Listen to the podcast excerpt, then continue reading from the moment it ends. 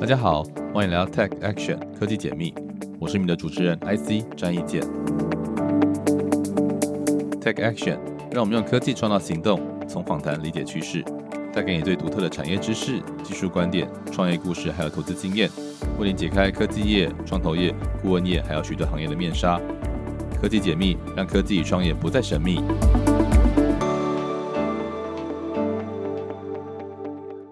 大家好，我是科技解密的 IC。今天呢，我们将访问目前驻波士顿台北经济文化办事处的蔡梦勋博士，啊，蔡组长。那来跟大家聊一聊关于他在研发跟教学的路上，来到了波士顿，为我们的台湾的政府啦、民间来合作这样的一个角色。那他自己在这边派驻一阵子之后的心得，以及接下来哈，很快在六月初 Bio USA 哈，还有在波士顿举行，还有什么样的一个准备？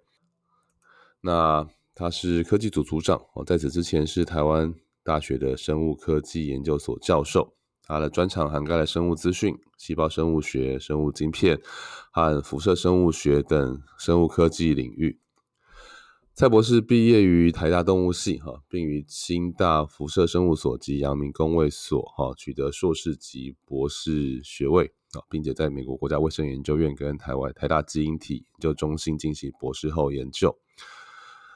那自二零二零年底，哈，派任波士顿，推动台美科技组织与学术机构、产业创新的连接和合作，也协助台湾的学者和科技社群来持续发展。那我们先欢迎蔡组长，也请他跟大家打个招呼吧。蔡组长你好，哎，，IC 你好，呃，各位大家好，我是蔡梦勋。那非常谢谢这个 IC 刚刚的介绍。啊，我想我很简短的说一下，我就是从台大动物系毕业之后，那一路上其实都是朝着学术的方向走。其实我一直没有想说，我还有机会来 Boston 担任科技组组长的工作，所以很高兴有这样的机会跟大家在 p o c k e t 上面让大家认识。好，那我们科技解密呢，其实就是一个呃，针对科技创新还有创业投资的领域来跟大家分享。那很高兴可以请到蔡组长，也算是我的台大的学长了哈。所以蔡组长是理学院哈，我是物理系，你是这个动物系的校友哈。那你后来选择这个辐射生物啦，还有微流体晶片这些领域哦，依然你可以跟大家稍微介绍一下在干嘛这些领域啊？那你当初会选择是因为当年的学术潮流，还是你个人的兴趣呢？好，那这两个领域在过去二十年有什么样的发展？好，其实我觉得我在台大的时候受到很好的 training，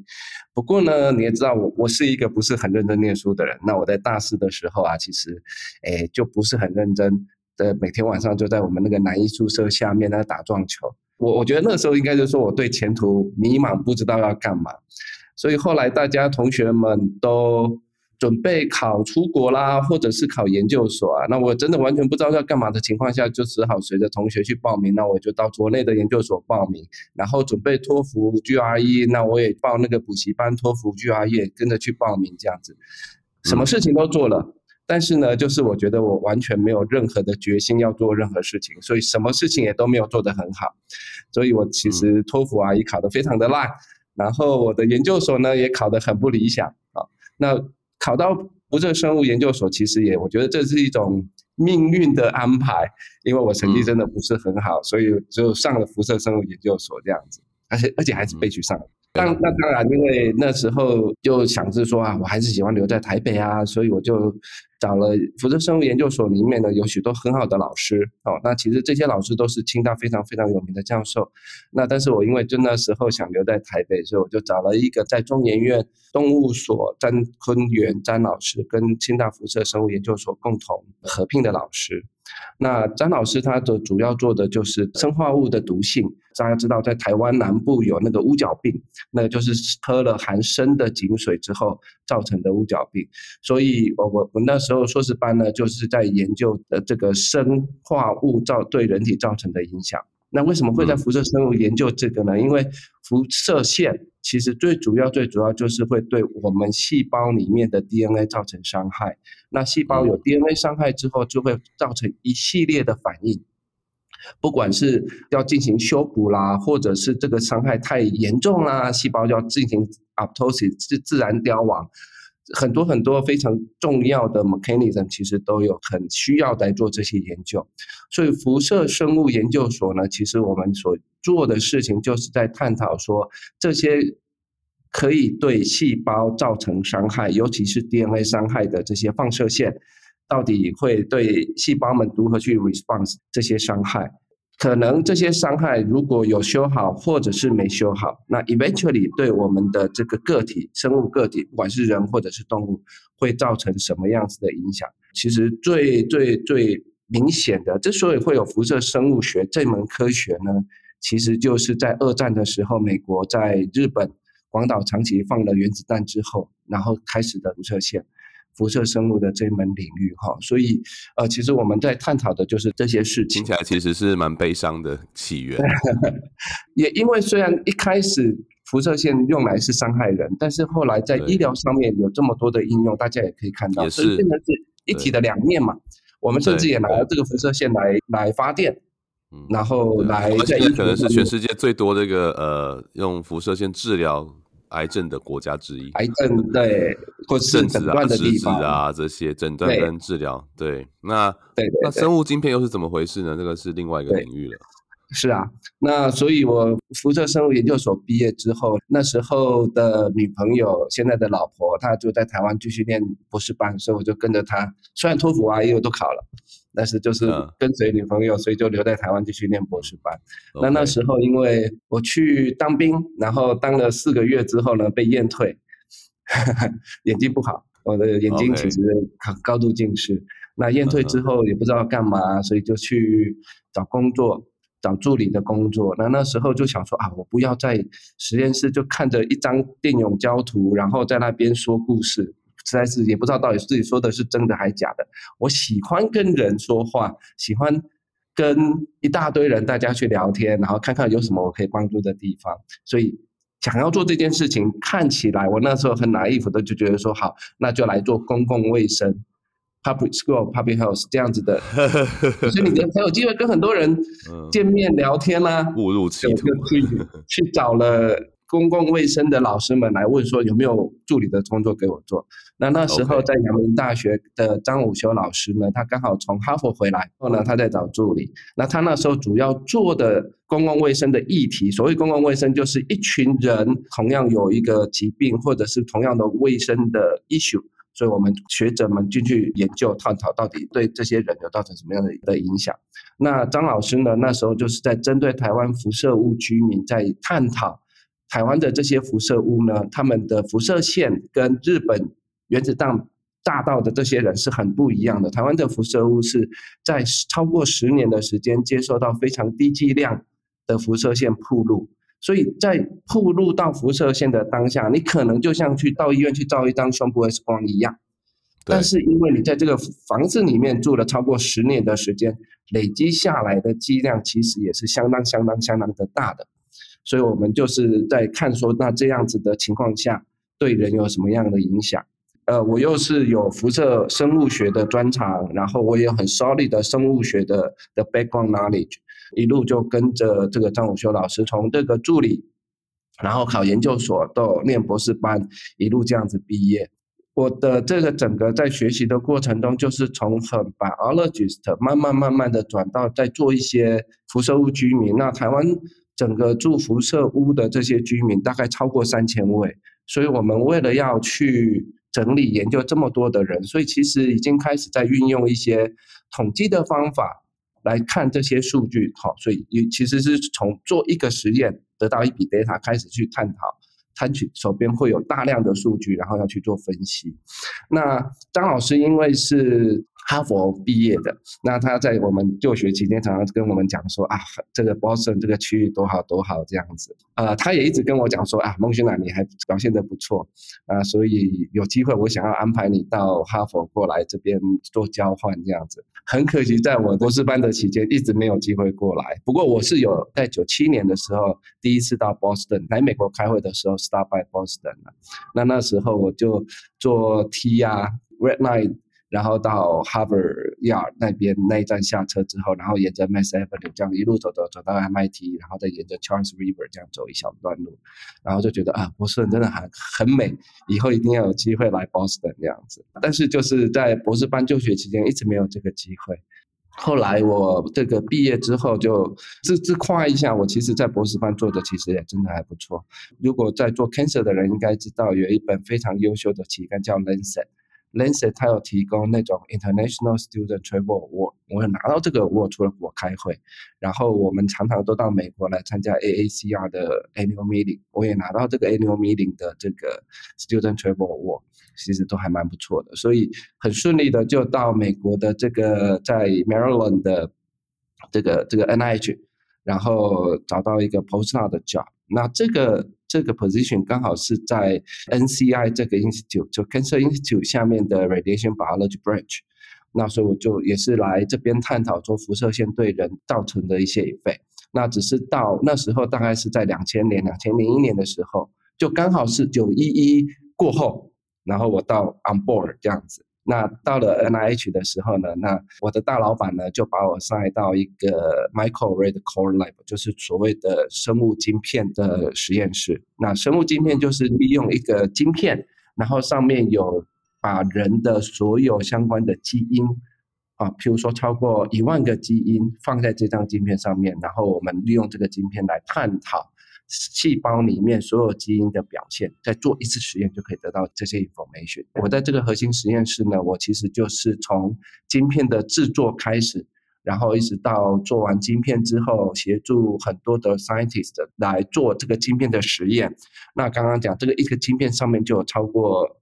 上万个基因，所以其实以两千年、二十年前那个时候，我们的生物实验啊，通常都是一个实验一个 data，但是透过晶片就会变成是一个实验可以有上万个 data，所以我们其实也开始帮助这些 scientists 来做这些 data 的分析服务，这样子。所以在 NIH 的训练就是做晶片、做实验分析，所以有更多的快速 put data 的 analysis 的经验，所以我们其实也用很多的 informatic 的 tool。来协助做分析，所以一路我的这个 science track 就是从 biology 的慢慢慢慢慢转移到运用这个 bioinformatics 的 tool 来做分析、做研究。但是其实主题都还是围绕着如何来解决、如何来找到好的 markers 来。做 predict 这些，不管是疾病或者是 whatever 的 outcomes 这样子，因为晶片的技术其实还是蛮学的蛮好的，所以后来零六年回到台大的时候，才有机会在台大生物科技研究所担任教职，然后同时也在台大里面的一刚刚有提到的基因体医学中心。或者是生技中心担任这个核心实验室，来提供这些晶片以及生物资讯的服务给台大的老师们以及这个其他校外的老师。对，大概是我整个学术的 track 大概是这样子的走，然后后来就在台大生技所，呃，十年的时间从助理教授一路升到教授，然后后来有机会担任所长，大概是这样子。对，哇，谢谢组长非常完整的介绍。那呃。我其实蛮好奇的，其实你在这个博士毕业后就去了马里兰哈，然后 NIH 待了四年做 postdoc，当时应该也常跑，因为要开会啦，或者是一些活动哈，可能也去过不少的美国的城市。那你觉得波士顿跟台湾的生技研究跟产业环境有什么样的不同的优点或缺点？我我认为在台湾呢，虽然有所谓的大家认知的生技产业，但是在台湾的这些企业主或者是这些背后资金的提供者，大家呃都是相对于美国来讲都是非常非常看重钱的，所以在台湾，因为可能投投资的人。以我所接触到的这些工厂公司们所接触到，他们都希望能够在很短期之内就能够把投资的部分把它回收回来。所以在比较初期的，我所接触到的都是大概在做这个所谓的保健食品、健康食品或者是面膜这些产品。所以跟在波士顿或者是在美国的这个大家感觉上在开发新药。那因为要开发新药，大家也知道必须要通过这些临床试验，呃，整个非常非常长的时间。所以，呃，我觉得最大的产品上面的差异就是一个是保健食品。那在整个 regulation 上面，对保健食品也也相对比较，在台湾的话，比较比较松短，所以它产品能够很短的时间就能够上市，就开始有产品可以获利。那但是如果说所谓的做开发新药啦，这些这样不管是哪一种形式，小分子、大分子或者是核酸药物来讲。都可能要非常长的时间，哦，所以在这个部分，在台湾相对这样做这样的投资的厂商就比较少。那但是在台湾另外一方面，因为台湾的医工医疗工程的这个部分，相对保健食品啦，或者是开发新药这个部分，我相对我我觉得就会比较多。啊，不管是医材啦，或者是结合这些 ICT 产业，台湾非常好的这些产业，然后在做的这些。医医疗器材，我我觉得相对于美国来讲，台湾的这个就不输给美国，所以对比美国来讲，我觉得台湾的医疗产业还不够丰富，背后的资金链的提供也没有像美国这么成熟，所以我觉得这个都是台湾政府或者是台湾这家民间应该可以互相呃再更加油的地方。嗯，对。身为一个当过创投的从业人员，现在在做 Angel，像我哈，我觉得其实观察是很正确的哈。那待会我们可以再稍微聊一下更靠近创投或是资本方的一些问题。但是，呃，你也提到这个台湾的中草药或者是这个健康食品，到后来这个医疗器材中间的，对，那怎么样的一个机缘哈，让你可以在台大从事多年教职研究工作之后，那派任到波士顿哈，这是。你去争取的还是人家推荐的啊？我是好奇啦哈，不先是这样说，那就是说他有没有一个遴选的机制，那去做这个组长，然后你自己观察波士顿跟美国在，当然你疫情前没有来，但是应该也也担任过很久以前那边的博士后啊，这附近你觉得跟现在的波士顿有什么不一样？对，这个也很常常很多长官们，到时候我要出国之前，然后跟长官们在讨论的时候，其实他们也都很常常问我这个问题啊。国科，我先跟大家说说明一下哈，国科会在美国呢，如果在美国的朋友们应该知道哈，外交部在美国有呃十几个城市有设所谓的经济文化办事处，就是所谓的 TAKO，好，那你可以想象 TAKO 就是很像我们的小型的一个政府一样，所以 TAKO。里面大部分的员工都是外交部的同仁们，但是因为我们在每一个城市都有各种不同的任务，所以会有各种不同的部会的代表，啊，或者是同仁会进驻在各个不同的这个 take 里面。所以像你大家可能会常常看到会有所谓的这个新闻组的同仁呐，或者是呃经济组的同仁哈，因为经济发展，所以有经济部的同仁都在这个 take 里面。那所以同样的。国科会也会派驻所谓的科技组的组长到到 TICO 里面来，所以我们在国科会呢就在美国选定了五个城市派驻科技组组长哈。那整个北美有六个啊，包含加拿大。那在美国呢，就是波士顿有一位，DC 有一位，那个休斯顿有一位，LA 跟旧金山，好，所以总共五位这个科技组组长啊。那所以其实这样出下来，大家也就知道说，我们每一位科技组组长都要负责的，呃，这个区域非常非常的多哈。那就像以波士顿来讲，我主要负责的区域是从这个宾州往北，一直到这个纽纽伊格兰这边的州哈，然后再从波士顿往西到有伊迪安纳，所以大概是十二十三州，呃，这个州里面的相关的学术活动交流。很大很大的区域都是我必须要负责的。那尤其大家也知道，这个所谓的 Ivy League 的这最好的学校，美国最好的学校，大概都是在我的辖区内。听说你的辖区真的，真的真的，所以我可能要常常跑不同的地方哈。那也因为我才刚我到任半年，所以我跑了这个，譬如说我去过 U Penn 啊，然后 CMU 啦，然后那个纽约的哥伦比亚啦，然后一路上来 Duke 啦这样子。对。那呃，所以我们这个科技组组长哦，过来所做的事情就是所谓的呃科技外交。所以说，我们希望我们做的事情还是外交的东工作，只是我们的 target 是科技。我们希望能够把这个在国外的这些具有高科技的人才、科科技的这些新科技一样介绍回台湾。所以我们就是希望能够促成这些人才科技的跟与台湾的合作交流。其实主要简单的说是做这样的事情，所以要在挑选这些这个科技组组长的时候，当然就会根据所在城市或者说所负责辖区的特性挑选特别专长的老师。那我相信大家也知道，在这个纽英格兰区，尤其在波士顿。其实就是百分之八十的科技活动啊，大概都是跟生计相关的。所以那时候，因为呃前一位谢组长他是在去年的九月底到任，好，所以必须要回国述职。那所以要找新的组长。那在整个科技组的处室是科国处，哈，就是科学教育与国际合作处。那科工处的处长，当时候就请比较熟悉的、曾经就任过的组长推荐。当时候在推荐的时候，还有从他们的人才资料库里面去搜寻。那就先推荐，推荐的最主要几个条件，当然就第一是必须有生物科技的专长。那因为来这边要做很多的这个外交的工作，所以当时他们也需要能够，因为有有很多的这行政职、行政的事务。所以也找我曾经担任过主管、行政经验的人这样子。那当然最重要的这个人选要有意愿嘛，哈。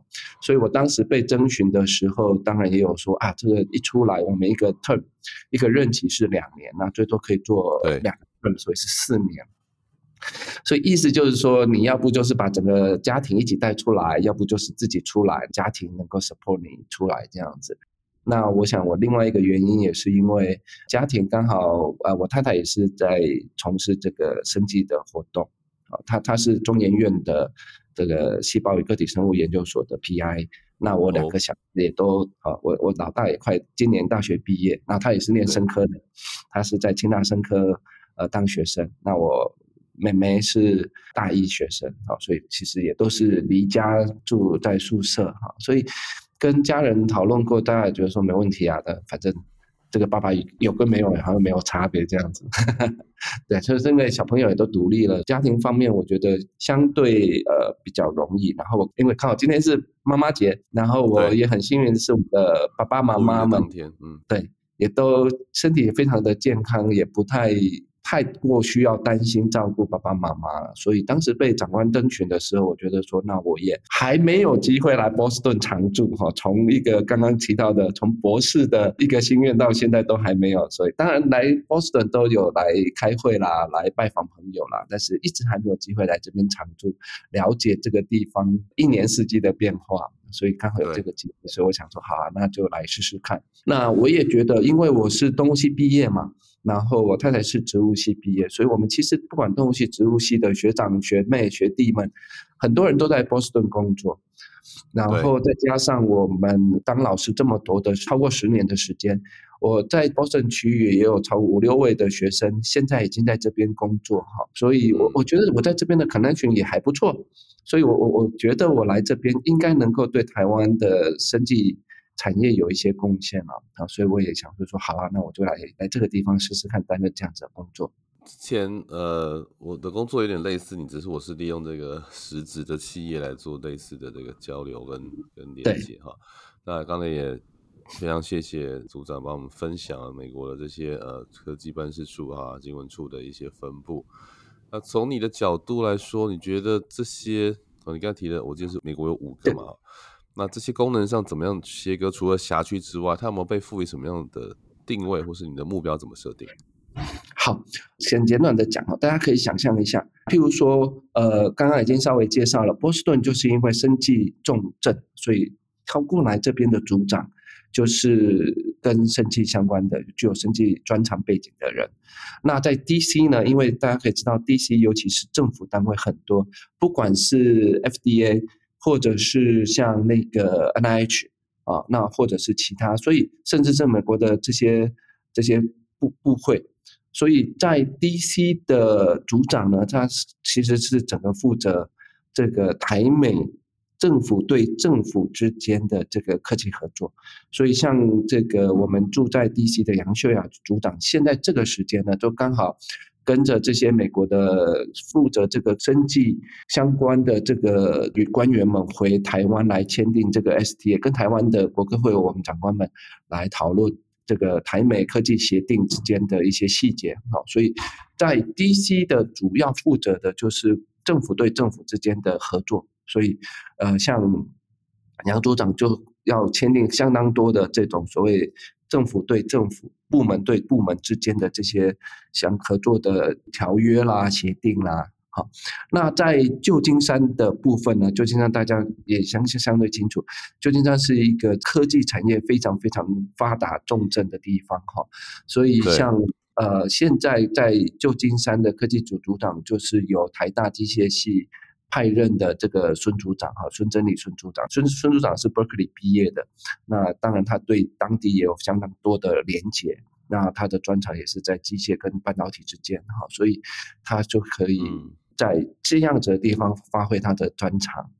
那在这个 L A，L A 是现在由这个成大的陈江源陈老师来派驻的陈组长。好，那在 L A，我想不管在 L A 或者是尤其是 San Diego 那边，也是另外一个生气的重镇。那那边就有相当多的这种非常高科技的，像我知道，像说 Illumina 啦，或者是其他这种比较。生技这个设备、仪器设备相关的的公司在 San Diego。好，那像前阵子有台湾有一家台湾厂商，BioLegend，他们就也是 base 在 San Diego。那 BioLegend 的做的很好，被 PerkinElmer 并掉之后呢，那他们的 CEO 是赖正光赖董事长，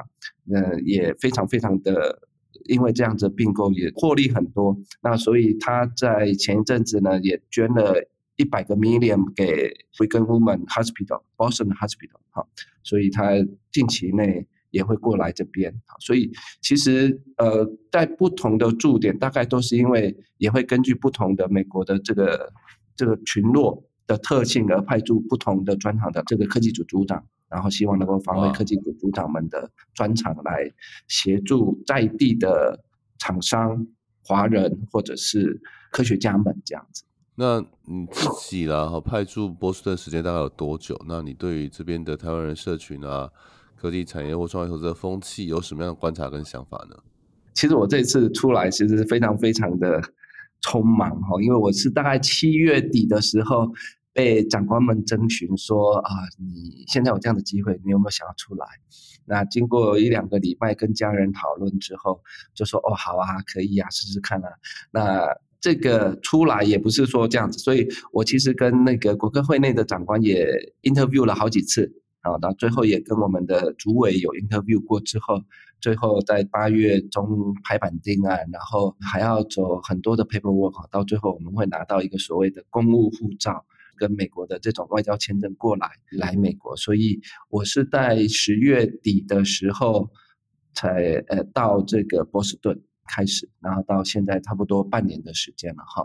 那我我觉得在这边，呃，就像我刚刚讲的，因为很多认识的学弟系友们，然后大家其实也对台湾在这边的当地的这些科学人们，其实也都非常非常的对台湾非常非常的热情哦，也都很希望能够对台湾的科学发展、经济发展有所贡献的，所以。尤其我觉得我过来还有一个比较大的优势，就是在生计上面，我想我还是有一些专长，然后也可以跟大家合作，然后跟大家会有共同的话题啊，所以我觉得呃还不错。我说话在这边能够跟大家谈，然后也希望吸收在地，我觉得最最前沿的想法看法哈。那毕竟疫情两三年的时间，我也都。呃，没有机会来美国哈。那像我以前大概都会固定每年一到两次出来国外开会，那其中一有一次一定都会到美国来开会。那我主要都会是来参加这个 AACR American Association of Cancer Research 的年会，来了解最新的 cancer research 相关的研究的进度这样子。那来到这边，我觉得很多台湾人们都会，不管是在新创业或者在 Big Pharma 公司里面，其实大家都做得很好。然后也都很有热忱，想要帮助帮助台湾哦。当那当然，这个景气上上下下，然后那我想，I C 应该也有感觉到，最近去从去年到去年年底到现在，大概是整个景气是比较往下走，投资人比较保守，对对。对，到到今年年底可能都还是会是这样子的哈。不过我想，呃，上个时候我们有非常好的这个技术，这整个资金缩减啊，那但是整个的这个研究，像我跟这些学生们在聚会讨论的时候，大家其实去一下就之后开始都是在非常讨论非常非常专业的这个 新的科技的发展跟这些景气啊资金的变化，所以其实我也学了很多这样子。那从派驻到现在，那你有参访过哪些有趣的单位或是一些厉害的人物访谈吗？让你在接下来我们很快六月初就要到这个波士顿举办的这个 Bio US 啊，它是一个全世界最大的这个 Bio Innovation 的 conference。我其实一八一九年的时候有跟着台湾团到波士顿拿费城啊，所以那时候就是现任的谢组长。那呃，这一次代表团来有什么样的目标吗？然后是因为其实疫情这两三年其实很少人比较难出来，或是中间两年基本上大家是这个禁禁止旅行的哈，所以这是不是一个比较大的一个疫情后的一团啊？那呃，从你这边哈，已经想要做什么样的安排啊？或者是哎，听众们如果在北美或是波士顿，呃，如果要去跟你们碰面，有什么样的方法？这个报展其实是我们向来。这个国科会跟台湾各个政府部部会非常非常重要的一个大会哈，所以历年来都会用跨部会的形式，啊，所以不单单是我们国歌会长官们会出来，啊，像经济部的长官，呃，卫福部的长官，甚至是其他的法人单位，像中研院也会有生技园区的长官会出来，工研院的生医所，然后像 DCB 生财团法人生技中心。呃，NHI 国卫院等等的长官们都会出来，所以历年来都是一个非常非常大的一个呃台湾代表团会过来美国参加这个 Bio 展哈。那今年也是如同刚刚说的，这些单位们都会过来呃参加这个展哈。所以这个各个部会都有各自的目标哈。那我稍微提一下，因为。我们蔡总统其实有提到说，台湾有一个六大战略核心，所以为了要执行这些战略核心，其实都有很多相关的这些科技在里面。所以，我们国科会主委吴振中吴主委在今年二月多的时候，其实就有在讲说，为了应应这些六大核心，国科会要发展的前瞻科技的平台，譬如说，包含我们要针对半导体、量子科学等等，然后要要开发、要发展 AI，要发展太空科技。好，通讯那跟我们波士顿跟我这一组可能会比较相关的是，呃，其中包含精准健康、包含防疫科学、高龄化的这些高龄科技，另外一个就是近零排碳这些新能源科技。那我们可以想象说，在波士顿这边，尤其是精准医疗、精准健康，不管是防疫啦，不管是这个高龄健康啦、高龄社会的这些高高龄科技啦。这些在波士里面有非常非常多相关的科技公司也好啦，或者是呃研究啦，这个其实都是非常非常重要的。所以我其实也是借着这一次的长官们出来哈，所以我们这次我们国科会的吴正中吴主委，那吴主委他同时身兼一个所谓的政委，哦，他除了是我们国歌会的长官之外。啊，其实所谓的政委就是他是可以负责协调各部会之间的，尤其是科技政委是负责科技相关的这些事务，跨部会做协调，所以是由我们政委带队。那国科会除了政委来之外，也有这个陈一庄陈副主委，然后生科处的处长杨处长，呃，我们科国的叶处长，然后还有这个哦产学处的许正如许处长，呃，都会一起出来参加。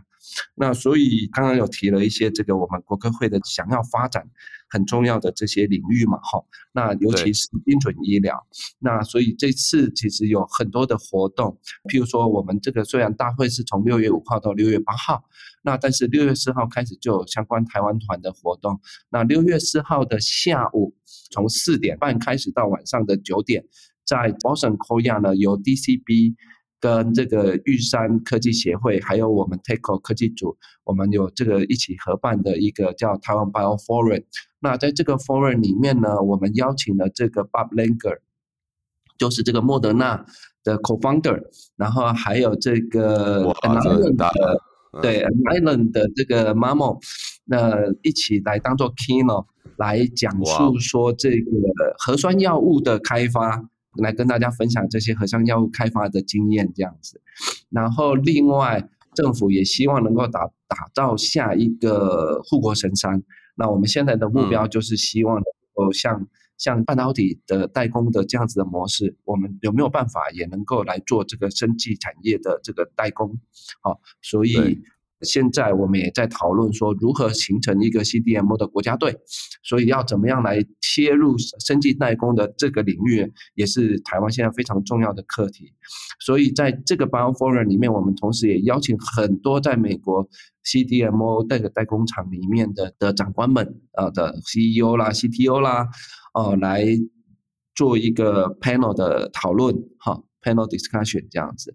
那在这个 forum 里面，同时也有台湾厂商，我们有安排，譬如说他的 fire check 的这样子，能够促进跟 local VC 跟认来认识台湾厂商这样子。那我想。IC 也有邀请很多的这个创投业者来一起参加这个活动嘛，哈，所以这个活动我们也有开放报名，哈，所以也希望有机会的话，有听众如果有有兴趣的话，都欢迎一起参加这个。嗯，要怎么样搜寻到，或是什么样的网址网页上会能够找到这些报名的链接呢？可以跟那个玉山科技协会有有网址，可能到时候再请 IC 再帮我们贴上来。我会到时候贴在我们的资讯栏，对。那如果是台湾的听众的话，可以跟这个，譬如说 DCB 生计，呃，财团法人生技中心联络哈。那这个他们都有报名相关的网站资料哈，所以我想是一个非常非常好的活动。对，那我另外安排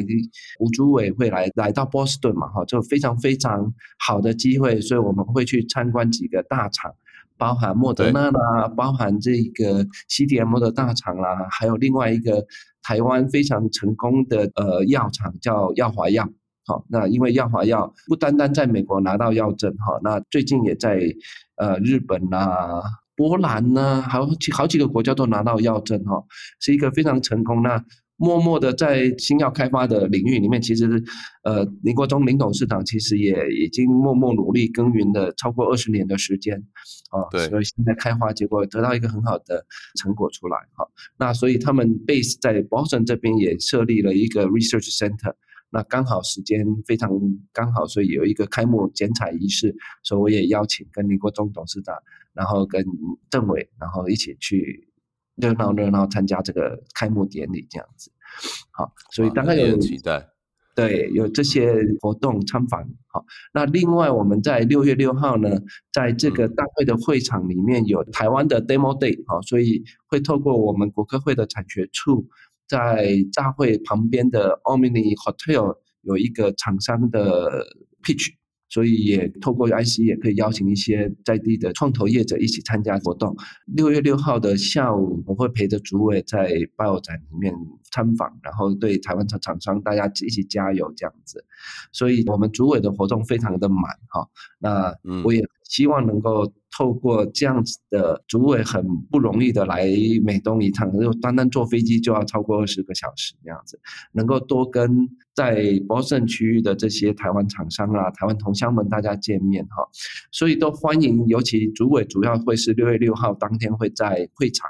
那如果大家有兴趣的话，呃，都欢迎六月六号的时候在会场。尤其在台湾馆哈，都应该都会有机会遇到主委，然后我们可以跟主委谈一下话。哇，感觉这个您要准备的东西非常的丰富，而且也很令人期待。那除了参与这个闭幕开幕典礼，还有台湾团的一些行程啊，或这次 Bio 之外，那平常或是这长期以来想要到波士顿就业、创创业、求学，甚至是这个投资的人都存在哈。那你有没有什么建议要给他们的？我我我觉得哈，其实来波士顿。不管怎么样，譬如说，如果以学生来讲，要来要来美国求学，就像我刚刚讲的，我那时候看起来好像也做了很多，说我也跟我爸爸妈妈说，哎，我也要准备出国，所以我也去报名了托福、阿姨的补习班。那同时间，我弟弟也是在准备要出国的事情。哎，那我弟弟后来有出去，但是我没有。当然，我我的借口都是说啊，我因为女朋友在台湾呢，所以我就不出去了。其实真正的理由是我没有努力的准备，所以我的这些不管托福、阿姨的成绩啦，我的本身的成绩啦，我准备的这些 package 啊，根本就不可能被美国学校挑上的哈。所以，就学生如果想要来美国，不管是不是来波士顿，想要来美国，美国这个求学啦、研究啦，我觉得最大最大的就是自己要有这样子的很强烈的意愿，你要认真努力的来准备相关的这些 package。只要认真努力，我相信就有机会来到美国。好，那我觉得来美国一个最大的好处就是，呃，当然你来美国是一个完全不一样的环境，对，完全不一样，所以你可能会有很大的 culture shock，而且在当地，我相信多多少少可能多一点少一点，可能都还是会有一些台湾人或者是对台湾非常 friendly 的的美国人，其实会协助的。好，所以我想那个时间其实都很好，都不会太长。好。想家是一定会的啦，哈，一定会的。我尤其是想念台湾的牛肉面、牛肉饭。波士顿的这个台湾食物的确没有纽约或是西安来的多，但是，呃，我觉得，但是波士顿学术跟医疗环境的确是非常非常非常非常的丰富的。对，所以大家到了美国来，不要只是窝在台湾人的环境中，你可以既然来美国了，就是要所谓跨出所谓的舒适圈。你如果在台湾是不敢跨出舒适圈的话，这这样子的人，我想你要来美国可能就很难。就像我当时的时候在申请美国的学校，就是完全没有那个 motivation，那你当然就很难。As long as 你有勇气踏出第一步，我相信来美国的话，你会有很大的不一样的学习，哈。那不管在学术上面，尤其是在人际关系，我觉得在美国，尤其在波士顿这个区域，我们在这里有很多很多的呃科技社团，啊，不管是 BTBA 啦、BPBA 啦，或者是其他的商会啦，跟美国人的社团都有很多很多这样子的活动，来增加拓展你的 connection 哈。所以我看到在这边的台湾学生们，或者是来这边工作的相对比较 junior 的学生们。都非常的热情，也都很积极的在，不管是在自己的工作上面，不管是在拓展人脉上面，哈，所以我一个学弟就跟我讲，来到波士顿这个地方就像一个黑洞一样，always 吸引的最好的生技人才来这个地方。一旦你来到这个地方了，你大概就很难再去别的地方了，因为最好的公司、最好的人才都在这一边。好，所以在最好的资金也在那边，对，最好的资金也在这边，所以不单单是最好的学校在这边。我我觉得，虽然台湾的，譬如说我自己在台湾大学，我我也不不觉得说我们的研究设备什么的会比国外的来的熟，但是在这里是整个，你可以把它想象成波士顿就是一所大学，那在这所大学里面的，在波士顿区域里面的人。不管他这实体是 MIT 的教授，不管是哈佛的教授，Tough 的 medical 的这个 physicians，大家是互相讨论、互相在探讨一些有趣的、大家有兴趣的课题的。嗯，啊，所以整个环境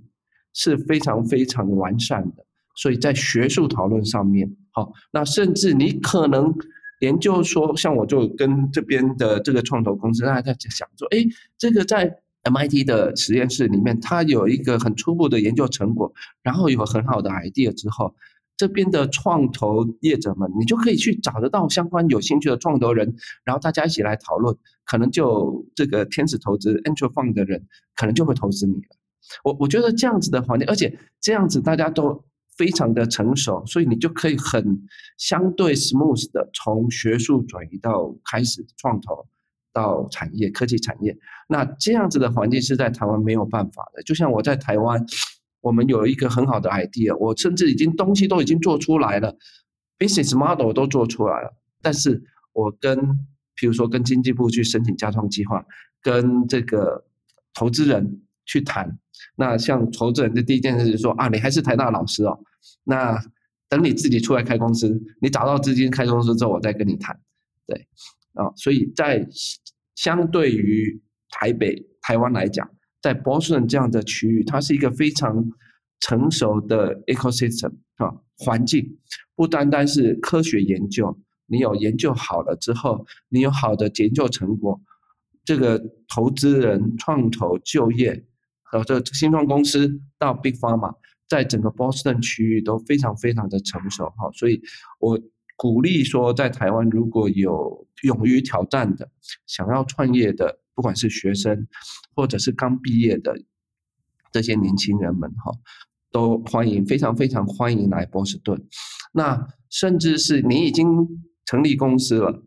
想要来美国，好，那我我觉得不管是旧金山，不管是波士顿，都是一个非常好的落地的地方。像在波士顿也有很多的非常好的加速器，或者是这个所谓的 incubator，哈，像呃，我也去参观过这边的 Smart Labs，好，那这个 Smart Lab 他们就提供非常好的这个，或者是 MIT 的 Engine，好，这个都是加速呃 incubator。他们都有非常好的环境，实验室环境，非常好的这些仪器设备，然后来加速，带着你的 idea，带着你的这些 preliminary 的这些 product 来到这边，然后你就可以开始在这边开始来做，然后这边有有非常非常多的非常 open minded 的创投的投资人，好，所以你就有很多的机会来跟这些创投来谈，然后来募资，好。但是前提是，我觉得你要真的真的要来落地，来美国的市场的，这点我感受非常深刻。对，不是只是来这边两个月、三个月、半年。然后你可能拿到小小一笔的投资之后，然后你就要回台湾。如果是这样的话，就真的是太可惜了。这里的这样子的环境，哦，一定要过来，然后好好的研究，或者是跟着美国的这样子的环境，美国的创投人在美国扎根。我想，就像林国忠，就是像耀华耀这样子，一定 eventually 可以成功的。我我觉得。就算没有成功，也不要太担心，也不要太担心，因为在这边我也常常听到人家在做投资的时候，在跟这个创投人的的报告的时候，人家也问说：“哎，你之前开过几家公司，投投资过几家公司？三家、五家？”这个对他们来讲，这个是一个 plus，是一个优点，因为他们会认为说你已经有这么多的经验，所以我来投资你，我成功的机会会更大，因为他们都非常知道。本来在前面的人缴过，帮你缴过学费的了，还要这样。对你已经有把别人都让缴过学费啦，所以你会有更多的经验哈，所以不要担心会失败，但是你一定好好的做，你可以从这些失败里面获得非常非常多的养分，非常非常多的经验。而在 Boston，在美国这边的环境，不管在西谷，不管在 Boston，我我相信大家其实都可以都会知道，新创就是这样子，好，所以大家的资金，只要你有好的 idea。你有好的这些 preliminary 的的的成果，在这里，我想有非常非常多的机会的。那对学生来讲，你也不要觉得说，对，做生科一日生科终身科科，其实不是的。在这边有这么多的机会，只要你够好，怕是怕你不够好，不管是在努力了，我觉得好不好难讲，但是努力而且愿意尝试哈，我觉得这是。美国特别独特的文化跟环境，不管波士顿，不管西谷，甚至很多的城市，很多的城市类似的一个 American Dream 就是这样，就是只要你努力，没有什么不可以。没有错，没有错，只要你努力，只要你 敢踏出第一步。就像就像我们当初，我也跟老师一样，就是我们当初可能就没有那么努力出国啊，但是也许现在现在我们有一个不同的机会，但是无论如何把握当下的机会，那那。呃，enjoy，而且去全力的去冒险，我觉得这是一个，我觉得谢组那个蔡组长今天给我们非常完整的关于他自己，然后还有波士顿啊，那他所看到的呃创业，还有这个呃产业环境，以及接下来呃 bio 的一个呃筹备和目标，算是。非常感谢啊！今天不只是科技解密，也是科技外交解密了。我觉得怎么从这个 对台湾的这些呃政府组织在美国的不同的派驻单位啊，它的呃辖区啦、任务分组啦，哈，都给我们很完整的介绍。我自己是学到非常多啦，那也觉得未来哈，也期待这个蔡组长可以再再跟我们多多分享呃关于波士顿、关于这个生技产业的一些见闻啊，或者是好的，谢谢，我会的，对啊，是。对，这是非常高兴有机会可以跟蔡组长来这一次的这个分享。那我们期待日后再跟蔡组长多多聊天跟交流喽。谢谢你今天参与，谢谢谢谢大家。是好，那科技解密我们就下次再见喽。谢谢大家，拜拜拜拜。科技解密感谢知识卫星的赞助与协作。知识卫星是台湾线上精品课平台，与各领域顶尖讲师和专业人士合作推出精实的内容，帮助学员有效学习知识和技能，造就改变。透过学习，成为更理想的自己。感谢大家收听 Tech Action 科技解密，每周这个 Podcast 上上架，也会在 Apple Podcast 下留言，有和每一节来宾五星评价，配留留言回馈。科技解密，我们下次见。